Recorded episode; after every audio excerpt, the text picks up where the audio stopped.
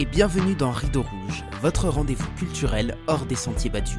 Je suis Alex, metteur en scène et fondateur du Bazar Culturel. Après avoir été 7 ans directeur de compagnie, j'ai monté un centre d'animation itinérant pour démocratiser l'accès à la culture et encourager les pratiques artistiques populaires. Dans ce podcast, je pars chaque semaine à la rencontre de personnalités, libres penseurs ou collectifs qui contribuent par leurs actions au partage des savoirs et des expériences. Alors si vous êtes à la recherche d'une parole engagée, montez vite à bord car le départ est imminent. Hello tout le monde, bienvenue dans le 38e épisode de Rideau Rouge. J'espère que vous êtes en forme. Pour ma part, je suis épuisé mais au taquet. Je sors d'une deuxième édition de Mobile Village, l'événement que je coordonne avec le comité départemental du sport en milieu rural, et c'était de la folie. D'ailleurs, si vous souhaitez me rencontrer lors du prochain événement, n'hésitez pas à me suivre sur les différents réseaux sociaux. J'y communique toutes les informations. Allez, on démarre sans plus attendre l'épisode du jour. Cette semaine, nous allons nous demander si les principes de permaculture sont applicables aux êtres humains. Une question fascinante que j'ai eu la chance d'aborder avec un expert du sujet, Mathieu Francard. Après avoir travaillé une partie de sa vie dans les domaines artistiques et social, il a développé une entreprise de coaching et de formation en y appliquant les connaissances qu'il avait acquises dans le domaine de la permaculture. Voyant que ce modèle fonctionnait, il a décidé d'enseigner à ses clients entrepreneurs ce qu'il a appelé la permaculture business. Tout se jardine, votre entreprise aussi, écrit-il sur son site internet. Dans cet épisode, il sera question d'entrepreneuriat, mais pas que vous verrez que les conseils donnés par Mathieu sont bien plus larges et applicables dans de nombreux domaines. Une interview que j'ai pris beaucoup de plaisir à réaliser. D'une part parce que le parcours de Mathieu entre sur de nombreux points en résonance avec le mien, d'autre part parce que sa vision des choses est très riche et très inspirante. Salut Mathieu, comment ça va? Salut Alex, bah cool, ça va très très bien. Je suis euh, ravi et honoré d'être interviewé par toi et de participer à ton podcast. Eh bah écoute, c'est un, honneur partagé, vraiment. Je suis ravi de t'accueillir ce matin pour parler de permaculture, d'entrepreneuriat, de lien avec notre humanité. Un sujet très très chouette. Avant de commencer, Mathieu, est-ce que tu veux bien me dire, oula, me décrire ton premier téléphone? Mon premier téléphone? Euh, euh, Je crois que c'était un Nokia bleu et orange. Je crois que c'était ça. Je sais plus comment il s'appelait. C'était pas le 3310, le fameux 3310, c'était un autre. Euh, avec des touches. Euh, je l'ai eu, je l'ai eu euh, assez tard, finalement, mon premier téléphone. Je l'ai eu quand j'étais, j'étais étudiant à la fin de ma terminale, en fait. voilà. Et, à l'époque, on devait, on devait payer par nombre de caractères sur les SMS. Enfin, quand tu dépassais un certain nombre de caractères, tu, tu enquillais sur un deuxième SMS. Je me souviens de ça. Mais voilà, voilà mon premier téléphone, un téléphone orange et bleu, coloré. C'était pas encore un téléphone à clapet, c'était vraiment les, petits téléphones. Ouais, c'était des petits téléphones avec un, petit écran. Je crois que tu avais le jeu du serpent dessus, c'est tout. Euh, et tu pouvais envoyer des SMS et, téléphoner et changer les paramètres. c'était peut-être déjà pas mal en fait. C'était peut-être déjà pas mal, ouais. C'était peut-être déjà pas mal. Mathieu, c'est quoi ton parcours? D'où est-ce que tu viens? D'où est-ce que tu parles? Euh, Là, je te parle euh, d'un petit village dans la Meuse euh, là où personne ne va, à part, euh, à part les touristes allemands en ce moment, pour, euh, pour aller voir les, souvenirs de la guerre. Donc, je suis à côté de Verdun, en fait, plus précisément. Et, et je te parle de là parce que voilà, on a pu, avec ma, ma compagne, trouver une, acheter une, maison dans une ferme euh, et retaper la maison. Moi, j'ai un grand jardin, justement, parce qu'on va parler de permaculture aujourd'hui. Donc, euh, c'est important pour moi d'avoir un jardin. On, est un petit peu autonome en eau parce qu'on a l'eau du, puits. Et euh, voilà, on est en train de, développer ça ici localement. Il n'a pu, du coup, acheter une ferme pas trop chère dans cette région. Voilà pourquoi je te, parle de. Puis, je suis aussi originaire de la région. Et, vu que je suis papa depuis peu, ben, c'est important aussi de euh, d'élever notre enfant dans des bonnes conditions. Et donc, on a de l'espace, on a un jardin, on a euh, la famille qui est à côté. Donc, c'était, euh, c'est chouette. C'est des bonnes conditions pour nous. Voilà. Et comment est-ce que tu en es arrivé là professionnellement? Déjà, qu'est-ce que tu fais aujourd'hui et quel a été ton parcours professionnel? Alors, moi, aujourd'hui, j'ai accompagner des entrepreneurs, plus spécifiquement des entrepreneurs de l'accompagnement. Donc, ça va être en majorité des, des thérapeutes, des formateurs, un peu de coach aussi, que je vais accompagner à développer leur activité pour qu'ils puissent en vivre confortablement. Euh, et je vois le développement d'une activité comme euh, la création d'un écosystème vivant qui du coup est plus résilient et plus abondant et plus efficient s'il respecte les lois du vivant. Donc on pourra en parler, mais l'idée c'est vraiment ça. Ça c'est le concept que je développe et que, que j'utilise aussi pour ma propre entreprise. Hum, comment j'en suis arrivé là eh bien, j'ai fait, fait, pas mal de, choses dans ma vie. Il y a une grosse partie artistique, création d'événements, parce que voilà, je, suis, musicien et j'ai participé à des, créations d'événements, notamment dans la musique électronique euh, sur Paris. Euh, ça m'a bien fatigué parce que c'était vraiment le monde de la nuit.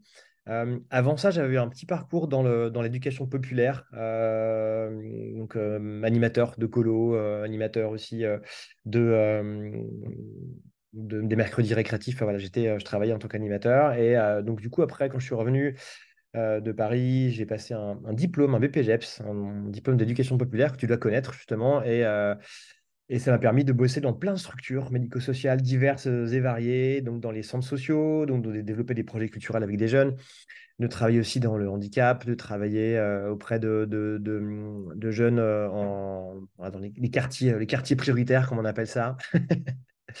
et puis, euh, et puis de travailler aussi dans, le, dans la santé communautaire, dans une association de santé communautaire.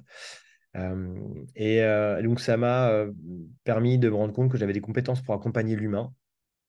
Mais la manière dont on l'accompagnait dans le médico-social ne me, ne me paraissait plus juste.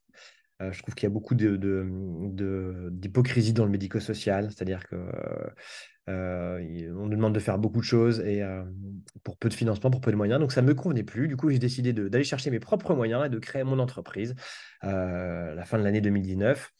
Euh, parce que parallèlement à ça, je commençais à donner des formations. J'étais aussi formateur dans, une école de naturopathie sur des questions de santé. Et puis, euh, et puis euh, bah, est arrivé l'histoire du Covid et le confinement, etc. Donc, j'ai digitalisé mon activité. Et en digitalisant mon activité, bah, j'ai acquis des compétences en marketing, en entrepreneuriat. Et du coup, j'ai commencé naturellement à accompagner aussi des entrepreneurs qui voulaient, qui voulaient démarrer parce que je m'éclate, parce que j'ai appris beaucoup de choses aussi à travers le marketing, la psychologie humaine. Euh, qui est finalement un système vivant. Et donc, je me suis vraiment amusé à ça et j'ai développé aujourd'hui, donc, euh, du coup, je développe mon activité, je vis pleinement mon activité donc de formateur et d'accompagnant pour les entrepreneurs qui se lancent. Voilà mon parcours en très court. Et là-dedans, comment est venue s'intégrer la permaculture? Comment tu l'as découverte? Euh, Tu disais que tu t'enseignais déjà dans une école de naturopathie, donc j'imagine que tu avais une certaine appétence aussi pour, pour tout ce qui est santé naturelle. Ouais, tout à fait.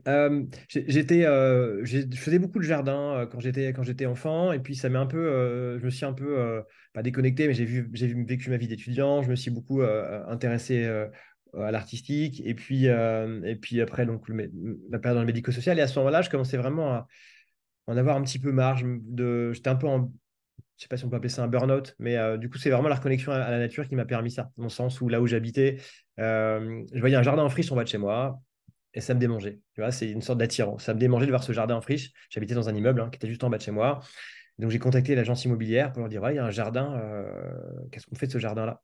Et en fait, il appartenait euh, à personne, donc à tout le monde finalement. Donc on a pu euh, se partager entre tous les locataires, se partager chacun un bout de jardin. Il y en a qui l'ont utilisé, d'autres non. Mais du coup, j'ai recommencé à mettre les mains dans la terre. et euh, et, ma compagne est venue habiter avec moi à ce moment-là. Et on a commencé à jardiner tous les deux, à, remettre à décorer avec des fleurs. Et ça m'a fait un bien fou. Et, euh, très, très vite, j'ai connecté très vite avec la permaculture. Tu vois, j'avais l'impression que tout était déjà là. Et j'avais juste besoin de me reconnecter à ça pour que tout, tout apparaisse, en fait. Hein, c'est assez magique. Et donc, j'ai connecté très, très vite avec la permaculture, avec les principes de la permaculture. Euh, et, je trouvais ça assez incroyable, en fait. Et donc, euh, et puis il y a euh, des connexions à ma propre nature aussi qui m'ont aidé. Euh, c'est-à-dire que dans ces périodes-là où j'étais pas spécialement bien parce que s'occuper tout le temps des autres, bah, ça m'empêchait aussi de m'occuper de moi-même. Ça me permettait aussi de ne pas m'occuper de moi-même, la bonne excuse. Et, du coup, quand je me suis retrouvé vraiment un petit peu, je dirais, acculé face à mon mal-être, bah, il a fallu que je mette des choses en place. Hein, ou alors sinon, bah, je, je, continuais à, à, aller mal. Et je me suis intéressé aussi au yoga, des formes de spiritualité. Euh, à du chamanisme, euh, au chamanisme, à des pratiques chamaniques, à euh, du tantra. donc tout ça m'a permis de me reconnecter au corps, de me reconnecter à mes propres natures. Tout ça est arrivé en même temps très très vite dans ma vie en fait. Et donc ça m'a beaucoup aidé. Et donc la naturopathie, la santé naturelle est arrivée aussi en même temps. J'ai commencé des études de, des études de, naturopathie à ce moment-là. Et, et je suis devenu aussi prof dans l'école dans l'école dans laquelle j'étais formé. Comment tu définis la permaculture et c'est quoi les lois du vivant dont tu parlais? Ouais, alors la permaculture, c'est euh, une philosophie.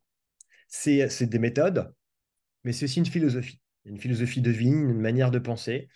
Euh, quand on pense permaculture, on pense agriculture, on pense jardinage, mais ce n'est pas que ça.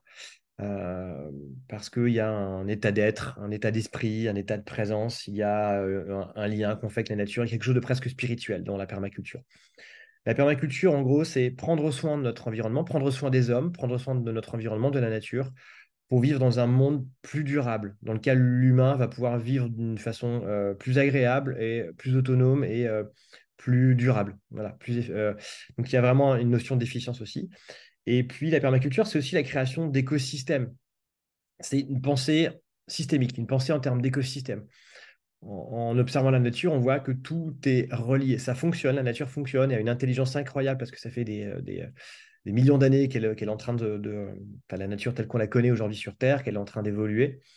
Et euh, c'est une intelligence rare, incroyable. Donc, du coup, l'idée, c'est vraiment de s'inspirer des écosystèmes vivants par du biomimétisme. Euh, et euh, la permaculture, en fait, c'est succession de plusieurs hommes. Il y a plusieurs acteurs, en fait, qui ont vraiment fait la permaculture telle qu'elle est aujourd'hui. Euh, et qui permettent de, théoriser les lois du vivant pour les mettre au service, au service de l'humain. C'est un, un, peu comme ça que je conçois la, je conçois la chose. Euh, donc les lois du vivant, c'est quoi? Ben, Ce sont des lois universelles. Euh, qui vont, lesquelles je peux te citer bah, Le fonctionnement en termes d'écosystème. Ça, c'est vraiment une loi universelle. C'est-à-dire qu'on est tous interreliés, mais de manière parfois aussi invisible.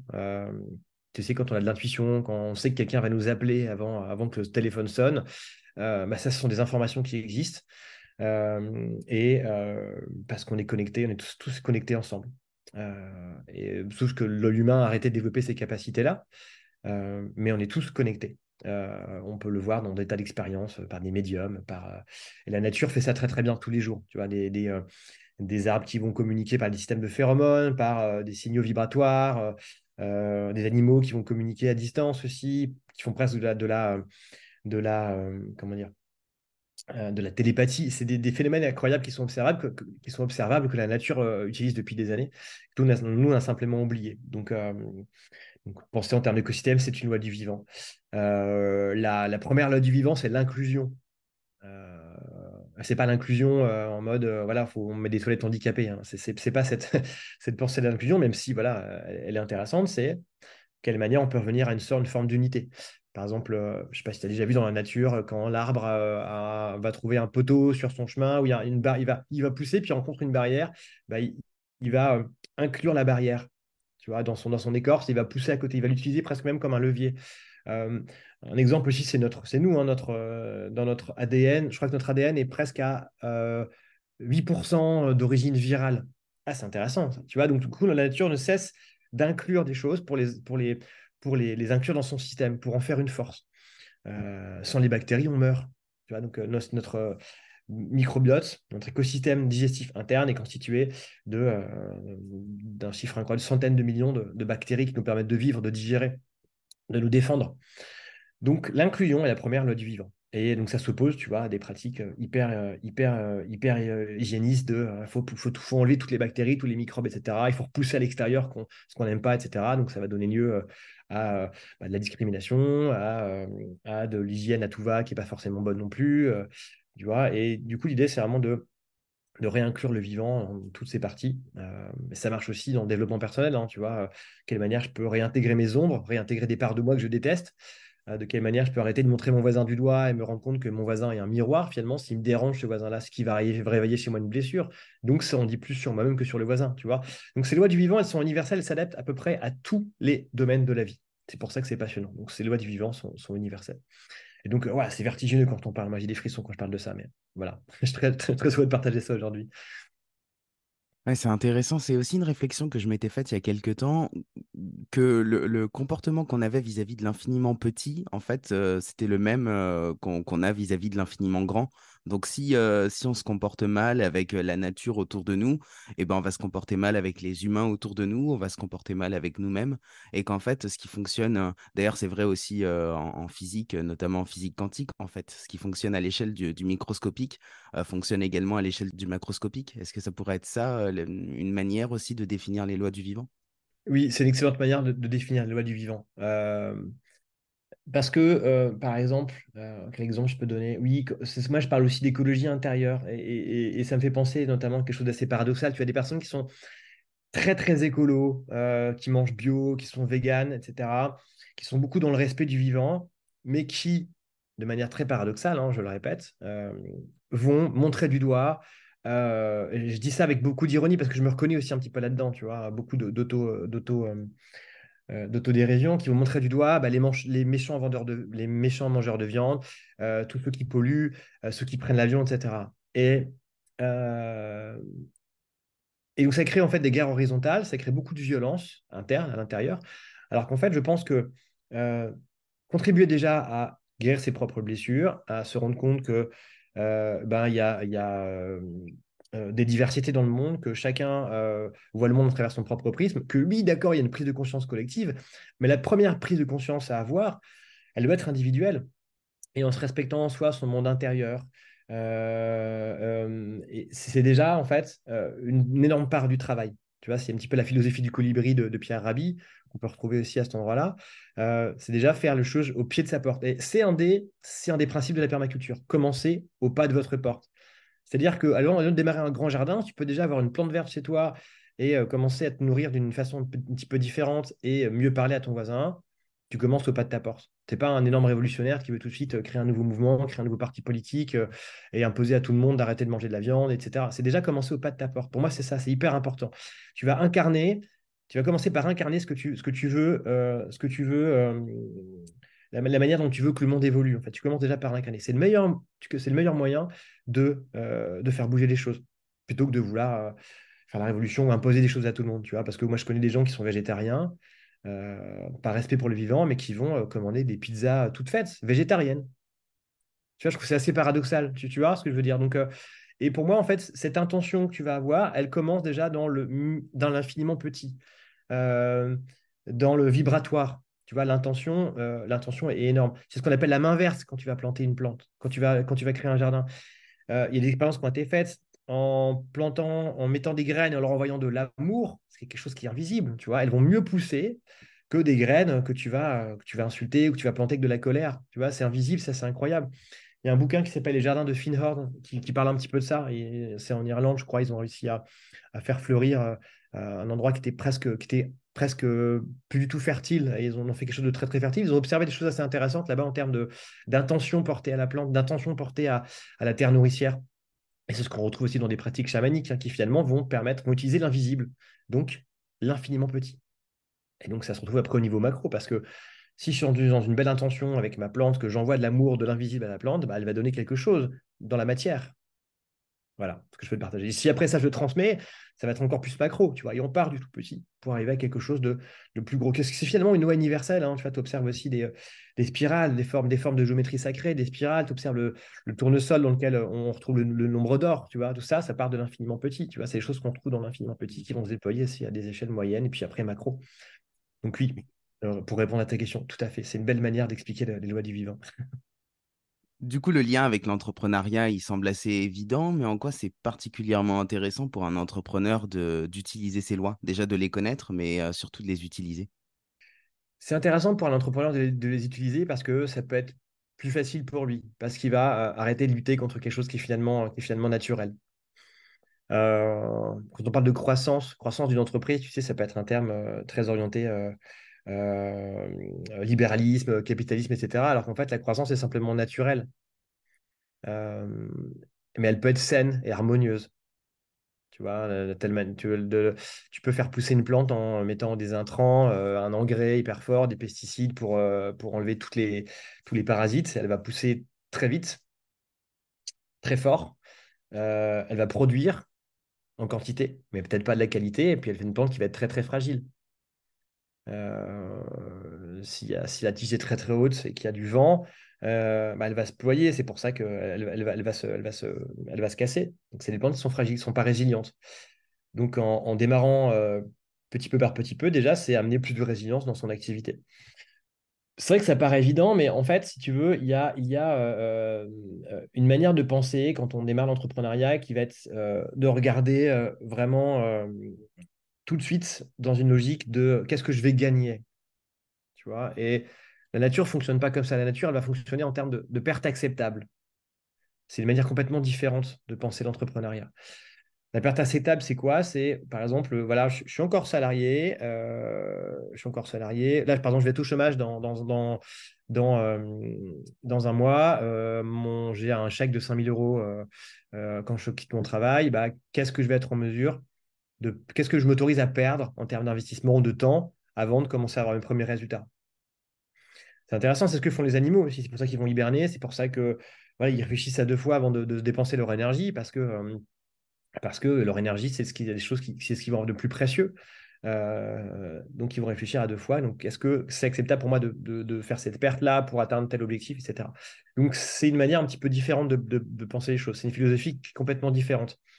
Euh, et puis, euh, et puis, en fait, si tu veux, il y a des choses qui se font naturellement dans l'entrepreneuriat, qui sont logiques, parce qu'elles suivent les lois du vivant, mais sauf qu'elles n'ont pas été faites en conscience.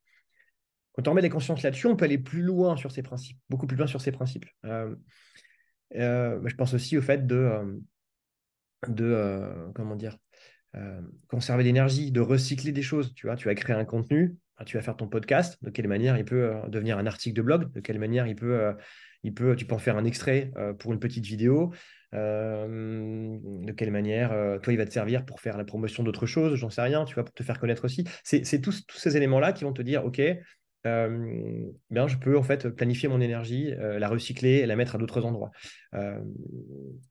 j'ai plein d'exemples comme ça, je peux en avoir des, dizaines, tu vois, mais c'est vraiment en termes de philosophie, d'état d'esprit, pour moi, c'est essentiel. et ça permet aussi de penser en termes d'écosystème, c'est-à-dire que mon entreprise est vivante et tous les éléments sont reliés les uns aux autres. Plutôt que de penser, tu vois, juste le marketing d'un côté, euh, juste la communication de l'autre, juste les ventes d'un côté et juste euh, le fait de, livrer son produit ou ses services à, nos clients, eh bien, de quelle manière je peux mettre plus de liens entre les différents éléments et de quelle manière je peux les rendre les plus cohérents, les plus solides. Tu vois euh, Je peux donner un exemple, si tu veux, d'un résultat qu'on avec une, que j'ai eu avec une de mes clientes par rapport à ça. Euh, donc, c'est euh, une personne qui, a, qui est entrepreneur, qui, qui fait des formations de coaching, donc qui accompagne des personnes qui veulent devenir coach ou qui sont déjà coach et qui veulent, augmenter leur, qui veulent améliorer leurs compétences. elle a une entreprise qui fonctionne bien. Et simplement en observant son écosystème, en prenant de la hauteur sur son écosystème, comme si as, tu pilotais un drone et tu prends de la hauteur, es capable de, voir ce qui se passe et de voir les différentes parties, les différents éléments mais on a vu euh, les différents liens entre euh, différents liens qu'elle pouvait avoir entre ces différentes offres. Donc ça lui permet de dire ah ouais en fait euh, quand mon client passe là, il peut une fois qu'il a terminé ce parcours-là, il peut aussi aller sur tel autre parcours. Donc du coup je peux renforcer les liens entre les deux programmes d'accompagnement que je propose, entre les deux formations que je propose, ce qui permet de créer un parcours client qui peut être plus agréable, plus agréable pour le client. Et puis du coup bah, dans son première formation, elle peut parler de la deuxième par exemple. Donc elle va dépenser moins d'énergie dans son marketing parce qu'elle a déjà des clients convaincus à cet endroit-là sans forcément vouloir absolument leur revendre un truc et euh, se comporter comme quelqu'un qui veut absolument du profit, mais simplement leur proposer une suite dans le parcours, de manière très bienveillante finalement. Euh, et en faisant ça, on s'est rendu compte, que, ben, en analysant un petit peu son écosystème de manière globale, elle s'est rendu compte que finalement, elle cherchait ses clients sur Internet, alors qu'il y avait une bonne partie de ses clients qu'elle avait tirés de son réseau. Donc, on a observé ce qui fonctionnait. C'est ça la nature. Hein. Tu ce qui fonctionne, tu, euh, tu, incorpores ça comme des feedbacks, tu acceptes tes limites, tes feedbacks et tu réagis de manière créative. Ça, c'est un des principes de la permaculture. Et elle s'est dit, ben, en fait, je me rends compte que j'active pas assez mon réseau. Elle a simplement passé quelques coups de fil, envoyé quelques messages aux personnes de son réseau et elle a fait, euh, des ventes de plusieurs programmes en quelques jours, en quelques semaines, parce qu'elle a simplement regardé ce qui existait. Elle a pris du recul, on a regardé ce qui existait, ce qui fonctionnait bien, et puis on a optimisé ça. C'est ce qui fait que, par exemple, euh, les, personnes qui font la permaculture ont observé des, associations de plantes en disant, voilà, tiens, en faisant pousser euh, du maïs à côté des haricots et à côté d'une courge, je me rends compte que bah, poussent mieux ensemble. Ah, c'est intéressant, le haricot, il commence à grimper autour de la tige du maïs et du coup, il n'a pas besoin d'un tuteur. Et la courge va créer un écosystème qui va, garder de l'humidité au sol. Donc c'est intéressant. Et en plus de ça, on s'est aperçu de manière scientifique que leurs racines, leurs phéromones communiquaient ensemble et étaient euh, intéressantes pour les trois. Ça crée un, écosystème, ça crée une symbiose entre les trois, entre les trois plantes. C'est intéressant. C'est simplement l'observation de la nature qui a dit bah, tiens, si je fais ça, ça fonctionne. Donc on va optimiser ça. Et on s'est rendu compte aussi qu'en rajoutant des tournesols aussi dans l'écosystème, ça a amplifié encore les phénomènes. Ah, c'est super intéressant. Donc, on peut faire la même chose en termes d'entrepreneuriat, de, en mettant des éléments qui, fonctionnent ensemble, en pensant en termes d'écosystème, en disant, ah tiens, ça, ça fonctionne bien. Et c'est ce que je fais avec mes clients aussi, parce que parfois, en fait, euh, on oublie, à l'heure du web marketing et du développement uniquement sur digital, on oublie parfois de mettre en place des leviers qui sont dans le vivant, dans la matière, dans nos réseaux proches, dans nos amis, dans nos familles, euh, dans le commerçant du coin qui peut-être nous aider, dans la personne qui a pignon sur rue à tel endroit, dans l'entrepreneur qui a réussi avant nous. Bon, peut-être lui poser des questions et on oublie très fortement euh, de faire ça. On est un peu solo derrière son écran d'ordinateur, alors qu'en pensant en, termes d'écosystème, on peut découvrir des choses qui étaient peut-être oubliées, qui sont finalement naturelles dans le développement euh, des écosystèmes en général. Donc, moi, je trouve ça passionnant et pour moi, c'est, une évidence, c'est essentiel. Donc, mon but aujourd'hui, c'est de réussir à démocratiser ça et à revendiquer ça et à montrer à quel point ça peut vraiment aider les entrepreneurs qui débutent comme les entrepreneurs qui sont plus avancés, qui ont déjà un écosystème en place. Et là, c'est vraiment intéressant de renforcer ces écosystèmes.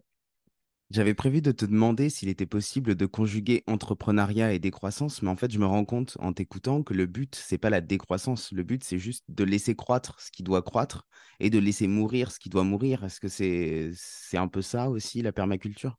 Oui, c'est ça aussi, la permaculture. C'est accepter de mettre des choses au compost. Euh, la, décroissance, euh, euh, moi je préfère une croissance saine et harmonieuse à, décroissance, tu vois, parce que j'ai l'impression que ta décroissance, un peu on lutte contre quelque chose.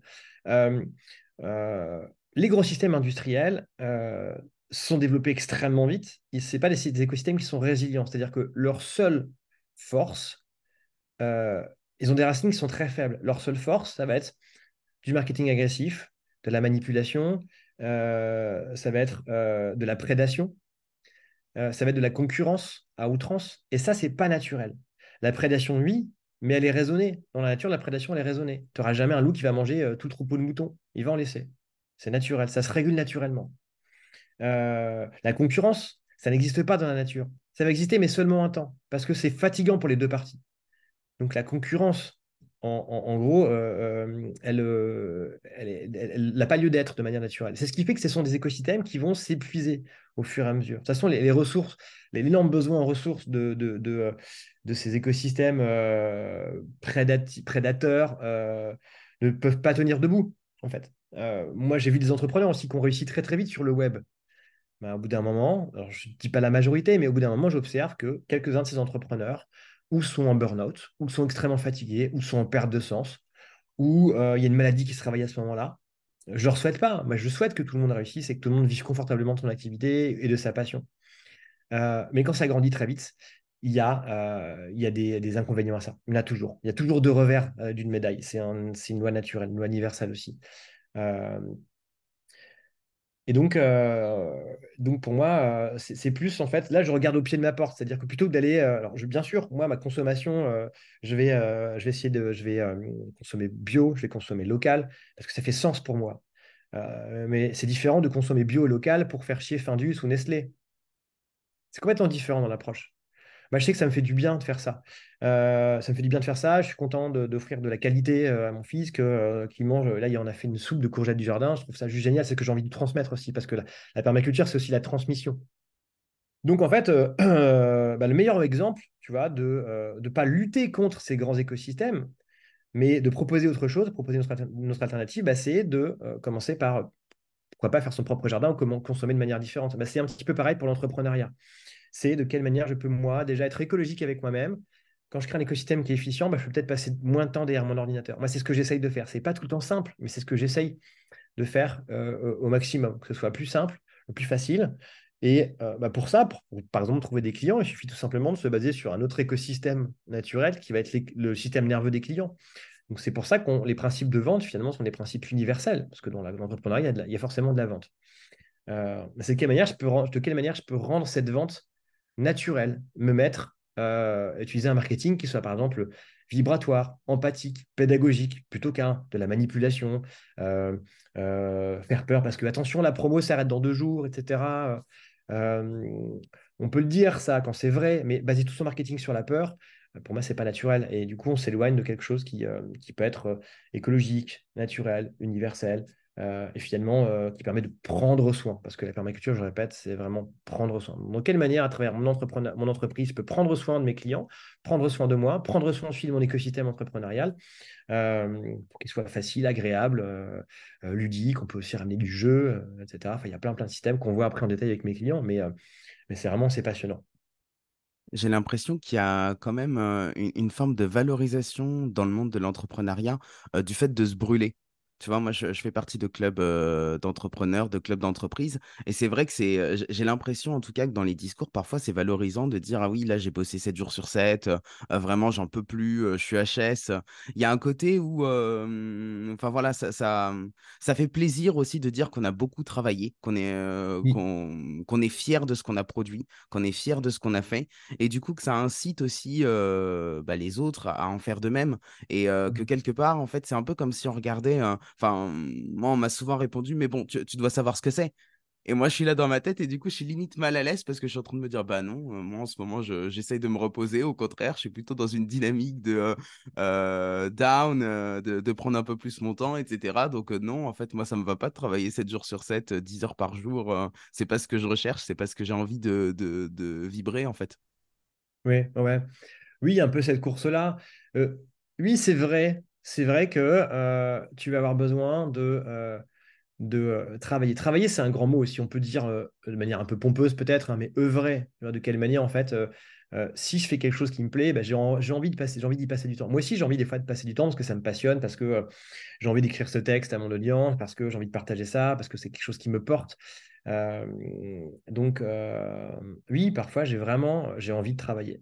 Parfois, je travaille plus, parfois, je travaille moins, mais en faire une compétition, euh, c'est pas forcément naturel. Dans le sens où, en fait, c'est un petit peu comme si tu avais un conditionnement euh, entrepreneurial euh, qui dit que tu dois travailler dur. Alors oui, c'est nécessaire de faire des efforts, c'est nécessaire de s'investir, notamment au début, parce que tu dois bâtir ton écosystème. Tu dois voir ce qui fonctionne, ce qui ne fonctionne pas. Tu, tu, tu, tu, te plantes au début. et tant mieux si tu te plantes parce que tu vas apprendre aussi de tes erreurs. Mais à partir du moment où tu regardes les autres et que tu bosses plus pour euh, paraître devant les autres, bah, qu'est-ce qui se passe? Tu télécharges euh, tu télécharges des valeurs des autres et tu les mets, tu les, tu, les incorpores à ton, système. Et du coup, c'est ce qui fait que tu vas t'épuiser parce que, euh, en vrai, que, de quelle manière toi, tu as vraiment, vraiment envie de remplir ta journée? De quelle manière tu as envie de tous les jours vivre ta journée parfaite, ta journée idéale? Et quand tu aimes ce que tu fais, tu as vraiment une raison d'être qui est très forte, eh bien, naturellement, tu vas avoir envie de travailler un petit peu dans ta journée. Tu vois. Parce que tu as envie de travailler 10 heures, euh, bah, pourquoi pas hein, le faire quand tu as envie, et puis quand tu n'as pas envie, de ne pas le faire. Mais euh, le but de ça, c'est de créer un écosystème qui permet d'être le plus efficace et efficient possible. Euh, donc c'est ça le but aussi. et puis après, tu peux commencer à déléguer. Moi, j'ai commencé à, commencé à déléguer, tu vois, c'est-à-dire que je fais entrer des personnes dans mon écosystème pour faire des tâches que j'ai moins envie de faire. De, la même manière que certains insectes au jardin vont jouer un rôle que tu n'as pas envie de jouer, tu vois que tu vas incorporer certaines plantes qui vont faire un travail que tu n'as pas envie de faire, ou tu vas mettre de la paille autour, sur, sur, des, sur des, des légumes pour éviter l'évapotranspiration du sol et laisser de la vie en fait à la couche du sol, laisser ton sol vivant pour le respecter. Bah, c'est un écosystème en fait qui va empêcher d'arroser tous les jours et tu vois donc c'est c'est c'est vraiment important de penser comme ça. Ouais, travailler, bien sûr, que si tu es entrepreneur, il est nécessaire de, travailler parfois beaucoup, euh, mais ce n'est pas, pas obligatoire, ce n'est pas nécessité. Et puis, il faut savoir aussi, alors moi, j'ai mon avis là-dessus, ce n'est pas la vérité, hein, c'est une vérité. Euh, y a le monde de l'entrepreneuriat, il est arrivé en France par le biais de certains euh, coachs ou de certains modèles américains. notamment du développement personnel, qui a parfois ses limites parce que ça vient parfois de, dans une logique de prédation aussi. Hein. Il faut savoir que dans une logique de, de, petit peu de, destruction. Il euh, faut savoir que, euh, bah, de quelle manière les États-Unis sont, sont, créés. En fait, il y a une vibration qui émane de ça. Ils sont arrivés et ils ont euh, dit à des personnes qui étaient simplement chez elles, les Indiens d'Amérique, bah, vous n'êtes plus chez vous et moi, je vais venir habiter chez toi. Donc, il y a cette logique-là de, de, petit peu de violence qui, qui presque de manière vibratoire, a, teinté tout ça. Tu vois, une logique de, prédation, de violence, de, domination qui est là. et c'est un peu une domination sur soi-même, en fait, le fait de pousser, de ouais, moi je dors pas, etc. Oui, tu vas être poussé dans tes retranchements quand tu, quand tu entreprends. Oui, tu vas, euh, tu, vas, euh, tu vas avoir des blessures qui vont être ouvertes à fond. Oui, tu vas devoir te confronter. Euh, oui, parfois, ça va être plus dur. Parfois, tu vas plus travailler. C'est une réalité. entreprendre, ce n'est pas la voie la plus facile. Mais ça peut être simple. Ça peut être simple, ça peut être ludique, et tu peux des fois aussi la rendre adaptable et le faire coller aussi à, ton écologie, à ton écologie intérieure. Tu vois, c'est pour ça que des logiques de productivité, d'organisation, euh, la, nature est très structurée finalement. Parfois, les entrepreneurs qui sont un petit peu plus euh, spirituels ou connectés à la nature vont pas aimer l'organisation et la structure, sont, euh, qui vont être un petit peu hypersensibles, etc. N'aiment pas se connecter à de la structure. Pourtant, c'est absolument indispensable. La nature, est extrêmement structurée, sinon elle serait pas aussi résiliente. Donc, tu vas remettre de la productivité, remettre de la structure, de l'organisation, de la planification à ces endroits-là permet finalement bah, d'avoir plus de temps pour soi, peut-être.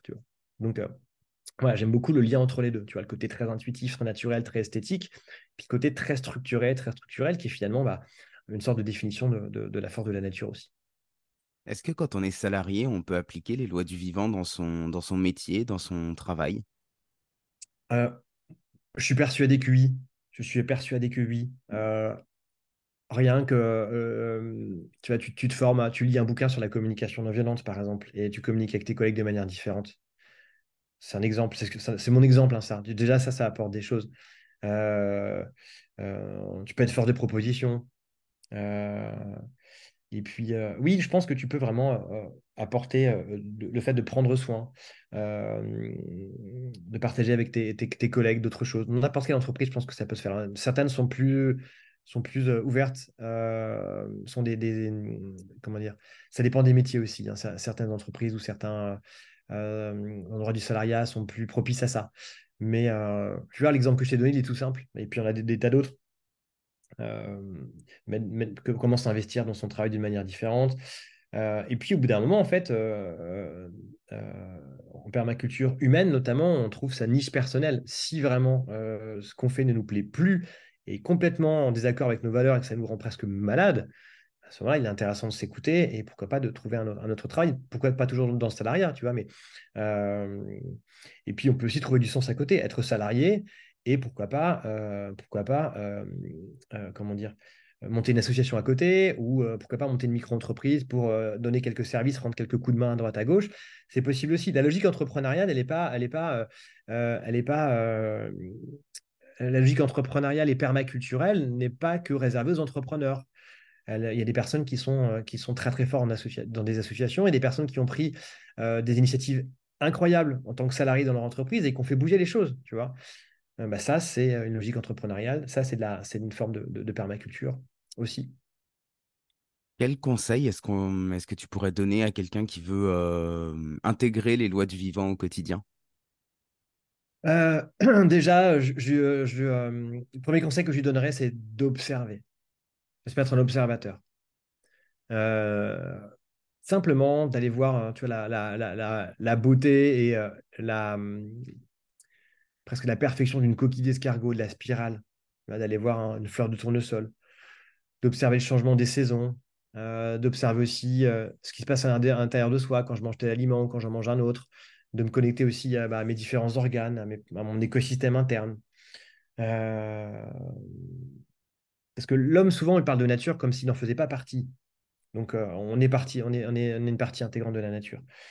Euh, donc, commencez par ça. Commencez par soi et commencez au pas de sa porte. Euh, rien que le fait de planter une graine dans un peu de terre, que ce soit chez soi ou ailleurs, de l'observer pousser. commencer à, Cuisiner en conscience, observer un légume avant de cuisiner, par exemple, c'est des toutes petites choses qui peuvent déjà faire un premier pas, un tout premier, pas, vers euh, la compréhension des lois du vivant.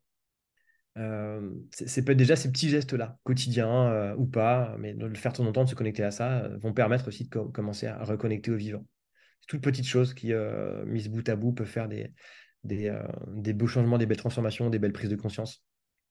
Toi qui as bossé dans l'éducation populaire, est-ce que tu fais un lien entre un parallèle entre culture et permaculture? Oui, complètement. C'est pour ça que je, parlais de philosophie. La, culture, c'est une manière de transmettre aussi des valeurs, de la beauté. C'est aussi une manière de s'exprimer. C'est un très très beau vecteur, la culture. Euh, moi, ce que j'ai aimé, ce que j'ai aimé dans la, je vais parler de mon exemple aussi, ce que j'ai aimé dans l'éducation populaire, quand j'ai travaillé dans les centres sociaux, c'était le fait d'être proche des gens. Donc, il y a cette notion de proximité qui est là aussi, tu vois, euh, et de se mettre à leur portée, de prendre soin en se mettant à leur portée. c'était ça, en fait. C'est-à-dire que un, jeune de 14 ans qui, qui sèche les cours au collège, parce qu'il n'est pas bien, en fait, de quelle manière tu peux considérer ça comme bah, comprendre que c'est déjà une souffrance de sa part, que c'est l'expression d'une souffrance, et que ce n'est pas, c'est pas le problème, le fait qu'il sèche les cours. Le fait qu'il sèche les cours, c'est un symptôme. Hein. Donc, et du coup, c'est intéressant d'essayer de, d'écouter, d'être à l'écoute. Rien que le fait que ce, jeune-là puisse être écouté, puisse participer à des activités collectives, même s'il va plus au collège, pour se redonner confiance au collectif, redonner confiance en lui-même, en l'humain. Euh, pourquoi pas euh, dans, les institutions? Euh, Je mets ça entre parenthèses, mais voilà, c'est mon point de vue personnel. Mais au moins, lui redonner confiance en lui-même, bah, ça peut déjà être, une belle chose parce qu'on se serait mis à sa portée. et donc, c'est intéressant de, voir en fait euh, les différents éléments comme des, euh, euh, symptômes et pas forcément comme des problèmes, d'aller chercher ce qu'il y a derrière le problème visible. Et donc, ouais, c'est vraiment important. La, culture aussi, il y a ces vecteurs de transmission. c'est un état d'esprit aussi. Le, je sais que l'éducation populaire permet de rendre accessible la culture. De quelle manière je peux trouver en tant qu'animateur de centre social, je peux m'arranger avec euh, pour trouver des billets pas chers euh, pour euh, le musée, pour aller voir le musée, de quelle manière je peux faire venir un artiste dans les murs du centre social pour faire un atelier culturel, de quelle manière je peux négocier auprès d'un partenaire des places moins chères pour un concert, etc. etc. Ça, c'est de la transmission. et c'est aussi trouver, des, des, trouver des, limites et y réagir de manière créative. À chaque fois qu'il y a une limite, il y a une manière en fait de, la transcender cette limite-là. Donc, bah, ils n'ont pas d'argent. De quelle manière je peux faire voilà mon réseau de partenaires De quelle manière je peux être créatif avec ça De quelle manière je peux aller chercher un financement à cet endroit euh, De quelle manière aussi je peux montrer aux jeunes comment on peut faire ça Comment en tant qu'animateur j'ai réussi à trouver un financement pour qu'on puisse accéder à ce concert Comment euh, j'ai réussi à, ce que euh, après le concert cette, cette, cet artiste veuille bien accueillir les différents enfants qui ont participé à un atelier rap, par exemple eh bien, voilà, j'expliquais à ces jeunes que je reçois bah, comment j'ai fait. J'ai osé écrire un message à tel endroit, j'ai osé aller faire ça, prendre des contacts, j'ai fait jouer mon réseau, j'ai expliqué, j'ai écrit un mail euh, de telle façon pour, euh, pour essayer de convaincre euh, le programmateur du concert de, de, nous ouvrir les portes, etc. Et tout ça, ça, a valeur d'exemplarité. Et de partager ça, bah, c'est une forme aussi de, de, euh, permaculture, d'ouverture, de transmission, euh, et de, montrer qu'on peut être créatif et, euh, et s'amuser avec les limites, justement, s'amuser avec ce qui nous, qui nous coince. C'est ce qui, ce qui peut permettre, par exemple, à des jeunes qui sont en difficulté de dire, OK, j'ai ces limites-là, OK, j'ai peut-être moins d'argent que les autres, OK, je suis dans un quartier où tous les grands frères vendent du shit autour de moi, de quelle manière cette limite-là, je peux la transcender. Et je peux aussi aller plus loin avec ça. Et tu vas chercher, en fait, finalement, chez des artistes ou des entrepreneurs qui ont réussi, généralement, ce n'est pas qu'ils avaient quelque chose de plus que les autres. Ils avaient à la base peut-être quelque chose de moins que les autres. Et sont allés chercher ce qui leur manquait. Et sont allés chercher tellement de conviction, tellement de force, que du coup, ils en ont fait une énorme qualité, ils en ont fait une énorme réussite. Donc c'est intéressant aussi de se rendre compte de ça, que les limites que j'ai, ben, je peux être créatif avec ça, je peux m'amuser avec ça. Très belle réponse, j'adore, et ça, me donne euh, des frissons. Est-ce qu'il y a une question que je t'ai pas posée et à laquelle tu aimerais répondre? Euh, on a fait le tour de pas mal de choses. Et puis, c'est un peu, c'est infini, en fait. C'est aussi infini que la nature, euh, ce sujet. en tout cas, je suis vraiment ravi de te, partager ça aujourd'hui. Euh, et euh, un autre principe de permaculture que j'aime beaucoup, que je vais te partager aussi, c'est, c'est le problème et la solution. c'est pas une question que tu m'as posée, mais, mais du coup, j'ai envie de partager ça. Le problème et la solution. C'est-à-dire que chaque fois qu'il y a un problème qui peut t'arriver dans ta vie, quelque chose qui pourrait passer pour un problème, je l'ai un petit peu évoqué tout à l'heure en parlant des symptômes, euh, eh bien derrière ce problème se trouve souvent une solution. Dans la nature, ça se passe toujours comme ça. Par exemple, euh, dans mon jardin, euh, y a des limaces qui mangent mes salades. Je peux aussi m'amuser à tuer mes limaces, à mettre du tulimace, un produit chimique, même bio, qui va tuer mes limaces. Je ne résous pas le problème. Le problème, ce n'est pas les limaces. Le problème, c'est qu'il y a un déséquilibre dans mon jardin. ok? Et et du coup, eh bien, en remettant de l'équilibre, eh bien, je vais euh, apporter la vraie solution au problème. Donc c'est intéressant aussi de penser comme ça. C'est la même chose quand on est, euh, je, parlais de naturopathie tout à, l'heure, je vais avoir un symptôme. Le problème, c'est pas le symptôme. J'ai un nez qui coule. Le problème, c'est pas le nez qui coule, c'est ce qui est visible. Le problème, c'est peut-être que mon corps est encrassé. C'est peut-être que mon système immunitaire a eu un déficit à ce moment-là et que du coup, euh, j'ai permis à un virus de s'exprimer dans mon, dans mon organisme. Et c'est intéressant de penser comme ça. C'est une énorme clé pour la compréhension, la compréhension du vivant. Et puis, on se rend compte aussi que, euh, eh ben, très souvent, euh, ce que fait apparaître le problème, euh, eh bien, finalement, c'est déjà une partie de la solution. Je, trouve ça, assez beau comme, principe. C'est un principe philosophique de la permaculture et je trouve vraiment, vraiment très, très, très beau. Et ça permet de relativiser sur des tas d'aspects de sa vie, dans le sens où beaucoup de personnes, parfois ceux, qui, sont, qui ont, du mal à trouver de la résilience, qui ont vécu un, traumatisme dans leur vie ou qui ont été blessés par la vie, euh, bah, peuvent se sentir bloqués par ça. Alors qu'en fait, c'est euh, se trouve dans euh, ce qu'ils vivent ou ce qu'ils ont vécu de magnifiques cadeaux s'ils peuvent justement essayer de penser en termes d'écosystème et de prendre un petit peu de, hauteur sur leur vie et sur les, solutions qu'ils peuvent trouver. Et je trouve que c'est un bel exemple de résilience. Et si l'humain commence à davantage s'inspirer de, de, ce principe-là en particulier et des autres que j'ai pu partager aujourd'hui, je pense qu'on pourra tout doucement commencer à, à vivre dans un monde plus, plus durable, plus respirable et plus serein, euh, notamment entre nous. Il me reste une dernière question à te poser, qui est une question rituelle que je pose à tous mes invités. Si tu avais le pouvoir de changer le monde, si je te donnais une baguette magique, là, par où est-ce que tu commencerais? Euh, je, je, continuerai à faire ce que je fais déjà. Je continuerai à faire ce que je fais déjà. Pour moi, le monde, il n'a pas besoin d'être changé. Le monde en général n'a pas besoin de changer. Il est, il est déjà. Point. Euh, par contre, euh, voilà, si euh, on continue comme ça, bah, le, monde sera beaucoup moins joli et l'humain risque de disparaître. C'est, on, le sait tous. mais c'est déjà commencer au pas de sa porte, ça je, le répète, vraiment c'est essentiel. Commencer déjà au pas de sa porte. Tout de vouloir changer le monde, commencer à changer son monde. Merci Mathieu. À bientôt. À bientôt. Merci, merci beaucoup Alex. J'ai vraiment pris du plaisir à échanger avec toi et, et puisse, euh, puisse ce message euh, inspirer euh, d'autres personnes et, qui veulent en savoir plus sur la permaculture appliquée à leur vie, à l'entrepreneuriat et à, d'autres domaines. Merci à toi.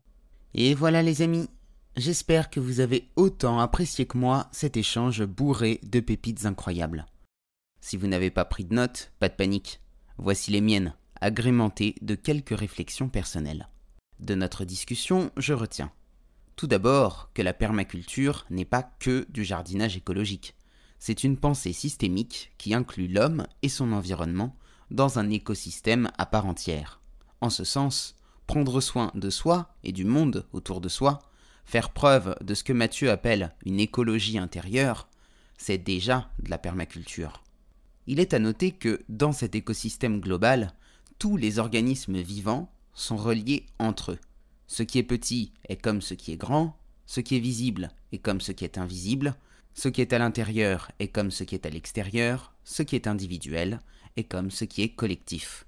Bref, vous comprenez l'idée, tout dans l'univers fonctionne selon un principe de reliance et d'équilibre. Et nous en faisons partie. De la même manière, la création d'une entreprise, pour celles et ceux à qui ça parle, s'inscrit dans cet écosystème et l'entreprise fonctionne comme un organisme vivant. Ensuite, que les principes du vivant sont des lois universelles qui s'appliquent à tout organisme en tout temps, tout lieu et toute circonstance. Nous avons déjà mentionné le principe de l'interconnexion entre les êtres, mais au cours de notre échange, Mathieu en a évoqué cinq autres. Le principe de l'inclusion, qui nous dit que nous pouvons nous épanouir en prenant appui et en incluant ce qui nous bloque, nous handicape et nous limite, plutôt qu'en cherchant à le contourner. Le principe de la dualité, qui nous dit que toutes les médailles ont deux faces et que nous devons accepter les deux. L'importance de l'observation et de la prise de recul pour comprendre le vivant. Le fait que tout se recycle toujours et qu'une même création peut être utilisée et réutilisée à plusieurs reprises. Et enfin, le fait que le problème est, EST, la solution. Tous ces principes me renvoient à l'idée que la nature est, dans son fonctionnement, dans son essence même, démocratique. Oui, si la démocratie c'est le pouvoir au peuple, par le peuple, pour le peuple, ou pour le dire d'une autre manière, la démocratie c'est l'ordre sans la domination, alors la nature est démocratique il y aurait un parallèle vraiment intéressant à faire entre la manière dont nous abordons la nature et la manière dont nous abordons la politique. Mais ce sera le sujet d'un prochain podcast. Enfin, que la croissance infinie et à l'inverse la décroissance nécessaire relèvent toutes deux du mythe. Grandir ne veut pas forcément dire produire à outrance, et entreprendre sainement ne veut pas forcément dire décroître. L'important, c'est de laisser grandir ce qui doit grandir au rythme où ça le doit. La nature est sans cesse en train de s'épanouir, l'univers est sans cesse en expansion. La vie, c'est la croissance. La question, c'est de savoir si on souhaite une croissance saine et harmonieuse, pour reprendre les termes de Mathieu, ou si l'on souhaite une croissance violente, rapide, mais pas forcément très résiliente. Que ce soit dans le domaine entrepreneurial ou dans la vie en général, il est nécessaire d'être à l'écoute de soi pour ne pas intégrer par défaut les valeurs d'autrui et se laisser entraîner dans une prédation excessive, une compétition à outrance, une course au toujours plus, toujours plus vite. Si le podcast vous a plu, n'oubliez pas de lui laisser une note positive et de vous abonner si ce n'est pas déjà fait. Et pour celles et ceux qui veulent aller plus loin, vous pouvez soutenir le bazar culturel en adhérant à l'association. Le lien est en description, de même que toutes les informations relatives au travail de Mathieu. Merci d'avoir écouté cet épisode et à la semaine prochaine pour une nouvelle rencontre hors des sentiers battus.